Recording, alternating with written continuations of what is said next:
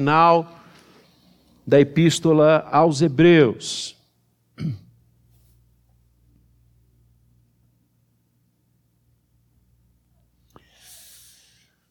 E nós temos hoje a alegria de ler os versos 18 e 19. Paramos no verso 17, no domingo passado, quando o Senhor fala sobre aqueles que nos pastoreiam, que nos guiam, e a obediência que devemos ter a eles quando fiéis à palavra do Senhor. E agora vamos ler os versos 18 e 19. Você encontrou aí, tem também projetado, assim diz a palavra: Orai por nós, pois estamos persuadidos de termos boa consciência desejando em todas as coisas viver condignamente. Rogo-vos com muito empenho que assim façais, a fim de que eu vos seja restituído mais depressa.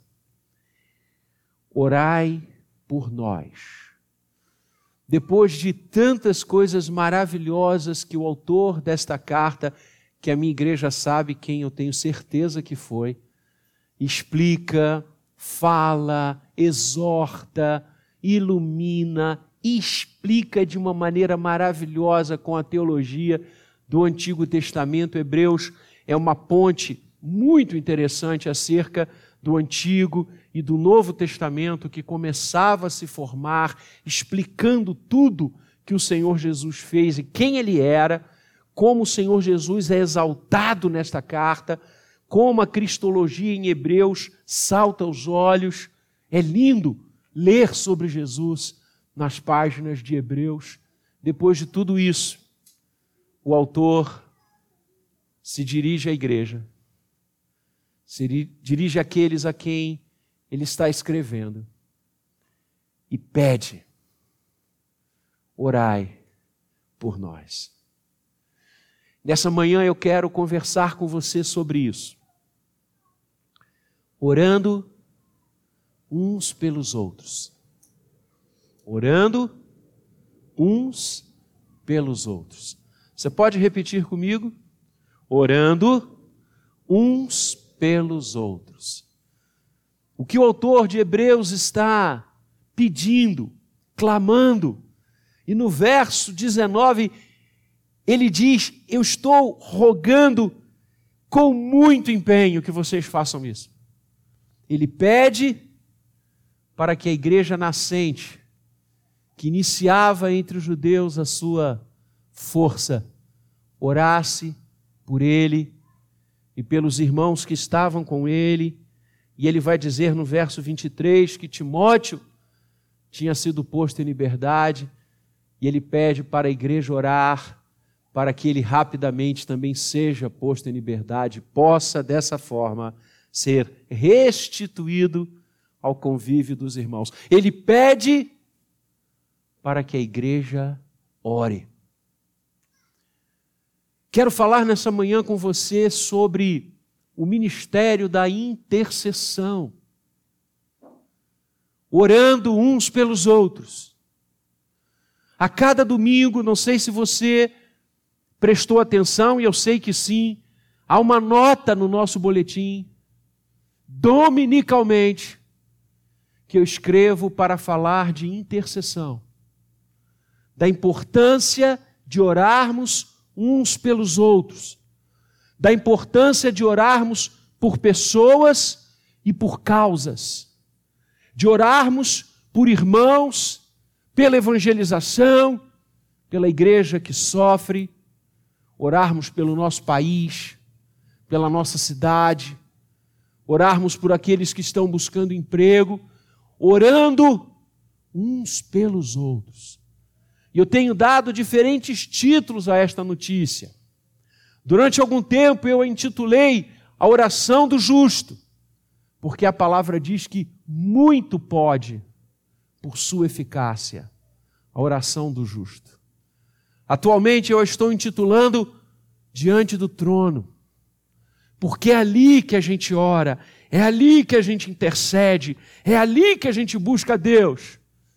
Eu quero nessa manhã sair daqui, antes da nossa escola dominical, com a certeza de que eu e você entendemos a grandeza desta petição. Orai por nós. Quero que eu e você saiamos daqui com a certeza de que temos um ministério poderosíssimo em nossas mãos o ministério de clamar aos céus por pessoas e por causas. E quando a gente se debruça acerca da intercessão, quando nós paramos para pensar sobre ela nas Escrituras, algumas coisas vêm a lume. A primeira delas é que orar uns pelos outros agrada o coração de Deus. O autor da carta aos Hebreus está pedindo que a igreja ore por ele e por aqueles que estão ao seu lado, orai por nós, porque ele sabe que isso agrada o coração do Todo-Poderoso. Você já percebeu ao longo das Escrituras quantos homens e mulheres de Deus foram levantados para orar para orar pela nação, para orar pela liderança, para orar por momentos catastróficos na vida do povo de Deus. Você já percebe, você pode compreender que há um fio que desde Gênesis perpassa todas as Escrituras, todos os livros, a nos estimular a orar, a clamar aos céus Lembra de Abraão? Quando Deus comunicou que destruiria a cidade de Sodoma e Gomorra, com ele se coloca de joelhos perante o Senhor e clama por aqueles justos que ali estão. Você lembra de Salomão, quando consagra o templo a Deus, quando entrega aquela obra linda que Davi intentou fazer. E ele diz: Senhor, escuta, Senhor, a oração que for feita neste lugar. E Deus enche aquele espaço com a sua glória, a ponto de quem está dentro não poder sair, de quem está fora não poder entrar. E o Senhor diz: Os meus ouvidos estarão atentos à oração que se fizer nesta casa, e se o meu povo, que se chama pelo meu nome, orar, se humilhar, se converter dos seus maus caminhos, me buscar, eu ouvirei dos céus. Que coisa linda! O coração de Deus se agrada quando nós intercedemos. Lembra de Neemias? Quando escuta na Babilônia, com a beleza, com a glória daquele império, que Israel está devastada, que os muros da cidade estão derribados, que as casas não mais existem, que o lugar de adoração está em ruínas. Aquele homem se joga no chão, o rosto em terra e clama por Israel. E ora, e intercede e pede ao Senhor que levante homens com o coração disposto a reconstruir os muros e a cidade. E é por isso, sabedor que estavam agradando o coração de Deus por interceder pela nação, que ele, que Esdras, que Zorobabel escrevem dizendo: O Deus dos céus é quem nos dará bom êxito. É a certeza de que orar intercedendo agrada o coração de Deus. O apóstolo Paulo, quantas vezes nós somos levados, não só no livro de Atos, mas nas próprias epístolas, sejam as pastorais, sejam as eclesiásticas, que o apóstolo Paulo clama pelo povo do Senhor. Não há carta, não há epístola, que ele não fale que os seus joelhos estão dobrados, que as suas mãos estão erguidas, que o seu rosto está em terra para orar e clamar a Deus pela igreja e clamar ao Senhor pelos moços, pelas irmãs, pelos irmãos, pela evangelização. Paulo diz: Eu oro por mim, eu intercedo por mim, para que quando eu abro os meus lábios, o Senhor me dê sabedoria e conhecimento. Orai por nós, orando uns pelos outros, isso agrada o coração de Deus. E nós poderíamos ficar aqui, irmãos, não apenas horas, mas dias, percebendo nas Escrituras quantos exemplos de homens e mulheres que sabiam que orar por pessoas e por causas agrada o coração de Deus. Mas eu não poderia terminar esse primeiro argumento se não trouxesse aquele que nos dá um exemplo de intercessão como nenhum outro. Cristo Jesus. Cristo Jesus. O nosso Senhor, que se retirava muitas vezes do convívio dos apóstolos, ficava no local ermo para interceder, para orar. E em João 17, Texto lindo, belíssimo, conhecido como uma oração sacerdotal. O Senhor clama e ele pede ao Pai, ele intercede diante de Deus, porque sabe que agrada o coração de Deus orarmos uns pelos outros. Ele diz: Pai, eu peço, eu intercedo, eu clamo diante de Ti, não apenas por estes que estão aqui comigo mas eu oro, eu clamo, eu intercedo por todos aqueles que vierem a crer em mim por tua palavra.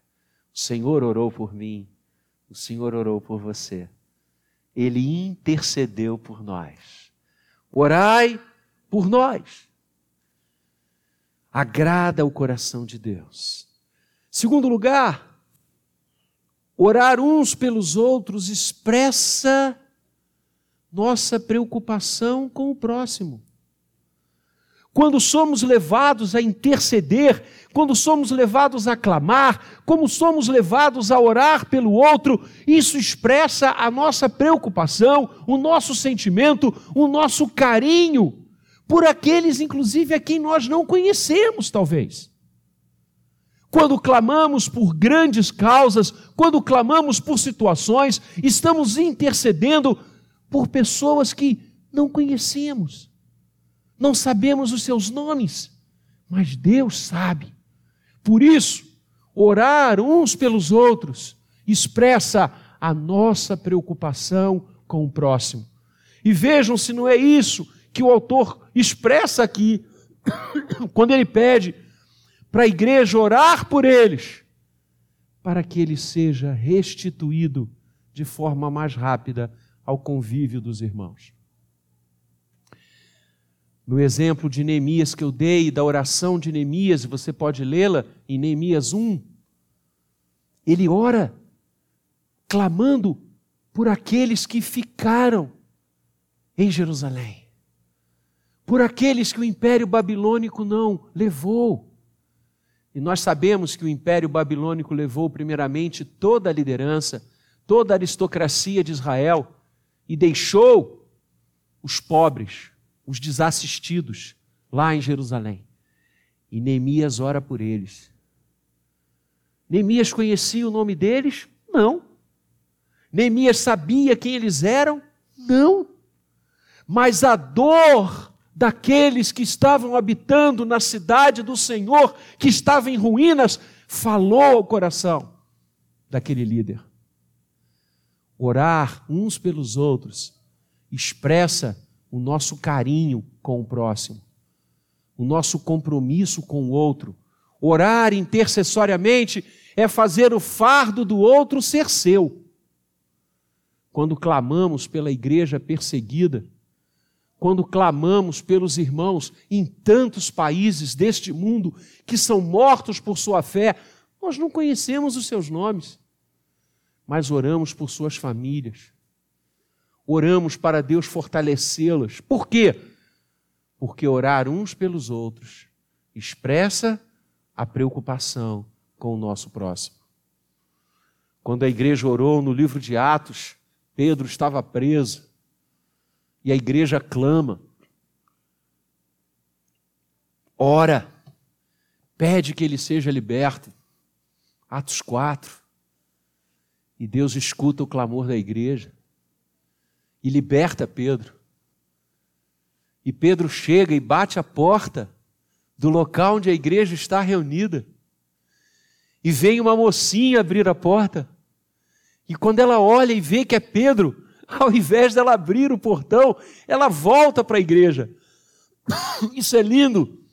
Ela deixa Pedro lá fora, coitado, ele estava preso e a prisão não é um local agradável, mas ela está tão entusiasmada, porque o Senhor ouviu a oração da igreja, que ela volta correndo a avisar: Olha, o Senhor ouviu as nossas orações. Pedro está à porta. Por quê? Porque aqueles irmãos preocupavam-se com Pedro. Percebe? Quando eu e você oramos uns pelos outros, é porque estamos preocupados uns com os outros e queremos o melhor uns para os outros. E sabemos que os céus se mexem Sabemos que a mão do Senhor é poderosa. O clamor da igreja não passa vazio diante de Deus. Então oremos uns pelos outros. Orai por nós. E finalmente, orar uns pelos outros agrada o coração de Deus. Orar uns pelos outros expressa preocupação com o próximo. Orar uns pelos outros, testemunha a nossa dependência do Senhor. Testemunha a nossa dependência do Senhor. Orar é depender de Deus. Orar é entregar-se a Deus. Orar é colocar-se nas mãos do Senhor. Orar é derramar a nossa alma perante Ele.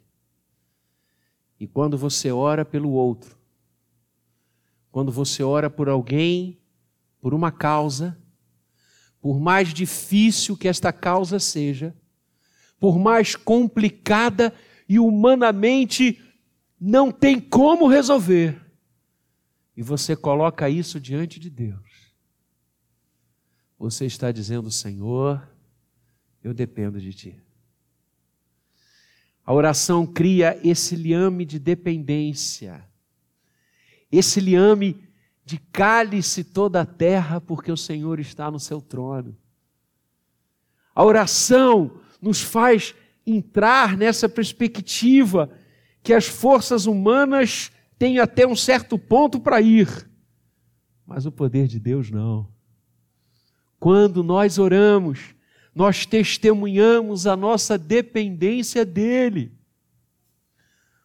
Orai por nós, para que o Senhor haja, é isso que o autor de Hebreus está dizendo. Ele crê que a oração gera dependência, dependência do Senhor, e não há melhor dependência do que essa porque não há melhor dependência do que estar nas mãos do Todo-Poderoso, do El Shaddai, daquele que pode todas as coisas. Vale a pena orar uns pelos outros, porque não somos nós que vamos agir, é o Eterno. Nós podemos ir até um certo limite, e devemos ir, porque orar é agir, a oração não prescinde da ação. E muitas vezes, quando estamos orando, como Isaías, que entra no templo para orar e vê o Senhor assentado no alto e sublime trono. E o que a oração daquele homem realiza no coração dele? O Senhor dizendo: Quem há de ir por nós? A quem enviarei? E Isaías ora dizendo: Eis-me aqui, envia-me a mim. Orar é agir, mas sabemos que somos limitados, que os nossos recursos são limitados, que as nossas intenções são limitadas, que a nossa força é limitada, que o nosso conhecimento é limitado. Por isso, orai por nós. Por isso, precisamos colocar absolutamente tudo nas mãos de Deus, exercendo dependência dEle. Colocar a nossa vida nas mãos de Deus. Eu acho significativo quando toda a construção sacrificial do Antigo Testamento, e Hebreus, a gente estudou muito isso. Como estudamos? O sentido, a, a, o ensino que Deus estava dando com os sacrifícios, apontando para a cruz, apontando para o Calvário. Vamos celebrar a ceia daqui a pouco. O Cordeiro de Deus, perfeito. Mas veja, o sacerdote, os sacerdotes, inclusive o sumo sacerdote, o maior dos maiores, oferecia, primeiramente, um sacrifício para si, em seu lugar. O que, que Deus está dizendo? Você depende de mim. Não é porque você é o sumo sacerdote, não é porque você é sacerdote em Israel, terra santa, não é porque você descende de Levi, que você não depende de mim. O seu perdão, o seu cuidado, a sua graça vem do meu coração. Ele primeiro oferecia um sacrifício para si. Que lindo isso. O sacerdote, o sumo sacerdote, estava dizendo o quê? Eu dependo de Avé. Eu dependo do Senhor. E aí eu posso abençoar o povo. Porque primeiro eu me coloco nas mãos de Deus. Você tem orado por você? Você tem intercedido diante dos céus por você? Para que você seja cada vez mais fiel ao Senhor? Para que você tenha cada vez mais fome e sede da palavra? Para que você não seja como uma criança, Coríntios 3, 1 Coríntios 3, agitado por toda sorte de doutrina, cada hora numa coisa, cada hora num lugar, que você seja maduro diante de Deus. Você tem orado por você, para que você seja usado pelo Senhor para levar outros a Cristo, para que famílias, vidas, posições, pessoas sejam abençoadas através de você. Você tem orado por você, você tem clamado aos céus por você. Orai por nós. Você tem clamado aos céus por sua família. A oração intercessória expressa a dependência do Senhor. Você tem absoluta convicção que sua família só será bênção se estiver nas mãos de Deus? Ou você tem confiado mais nas coisas deste mundo? Nos valores deste mundo? No dinheiro deste mundo? Você tem clamado pelos seus filhos? Eu sei que você tem se dedicado à educação dos seus filhos, eu sei que você quer o melhor para eles, então deixe-me dizer que o melhor para os seus filhos começa com você de joelhos orando por eles. Eu já contei aqui mais de vezes que muitas vezes indo a outras comunidades, como domingo passado eu estive, na porta, os irmãos vêm me abraçar e invariavelmente um irmão, um irmão, pedem que eu me junte a eles em oração por seus filhos. Não é raro escutar, pastor, meus filhos estão fora da igreja, meus filhos não querem saber da fé, meus filhos foram criados aqui e abandonaram, estão no mundo, pastor, ore comigo. E invariavelmente eu digo: pode contar com a minha oração, mas eu quero fazer uma pergunta a você: os seus joelhos estão dobrados pelos seus filhos? A oração expressa dependência. Só uma coisa pode fazer nossa família ficar na presença do Senhor, a graça de Deus. Se você quer, como eu, dizer até o fim: eu e a minha casa serviremos ao Senhor, ore por sua família. Ore por sua esposa, ore por seu marido, ore pelos filhos, ore pelos netos, seja um intercessor, porque orar uns pelos outros testemunha a nossa dependência do Senhor. Você tem orado por sua igreja. Você tem clamado aos céus pelos seus pastores. Você tem orado por nós. Você tem pedido que Deus nos livre do pecado, que Deus nos mantenha fiéis na presença dEle. Você tem tirado tempo do seu dia para orar pela sua igreja, pelo nosso conselho, presbíteros, docentes e regentes, pelos nossos diáconos. Você tem orado por isso? Você tem orado pela nossa SAF, que aniversariou ontem?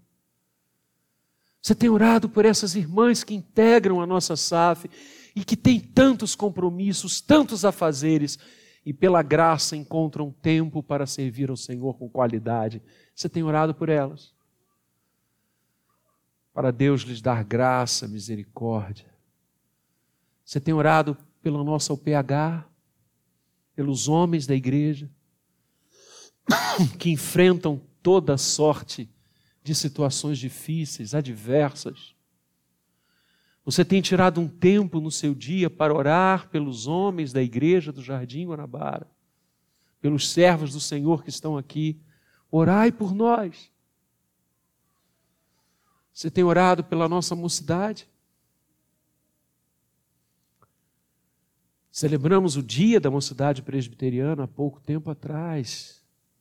Há dias atrás, você tem orado por isso?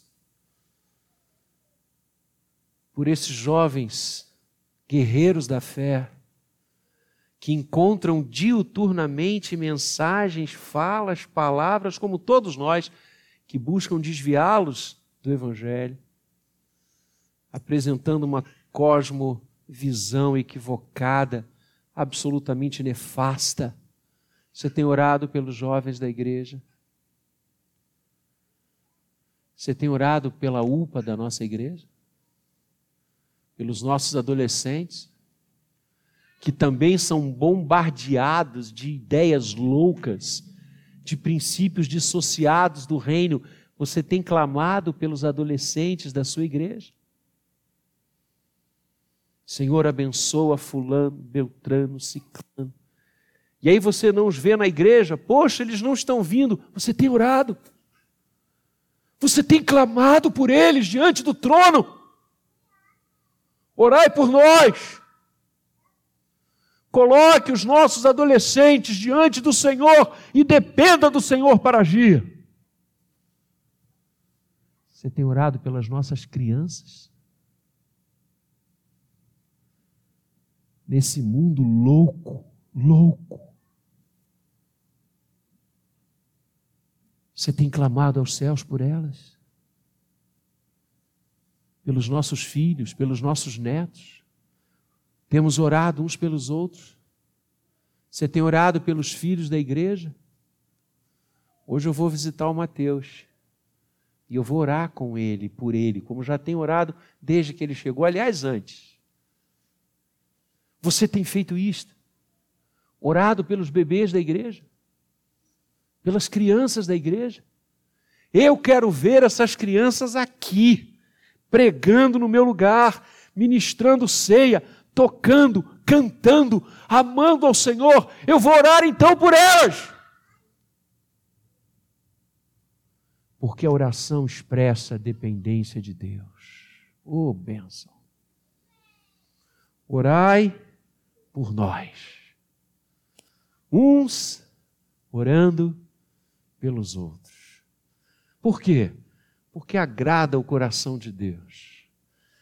porque expressa preocupação com o próximo e porque testemunha a nossa dependência do Senhor. Sejamos intercessores. Sejamos vidas comprometidas com a oração. oração pelo próximo. Oração por causas. Aquilo que Deus nos levar a orar, a gente vai orar. Porque orar uns pelos outros é bênção que o Senhor nos dá. Que assim seja. Amém.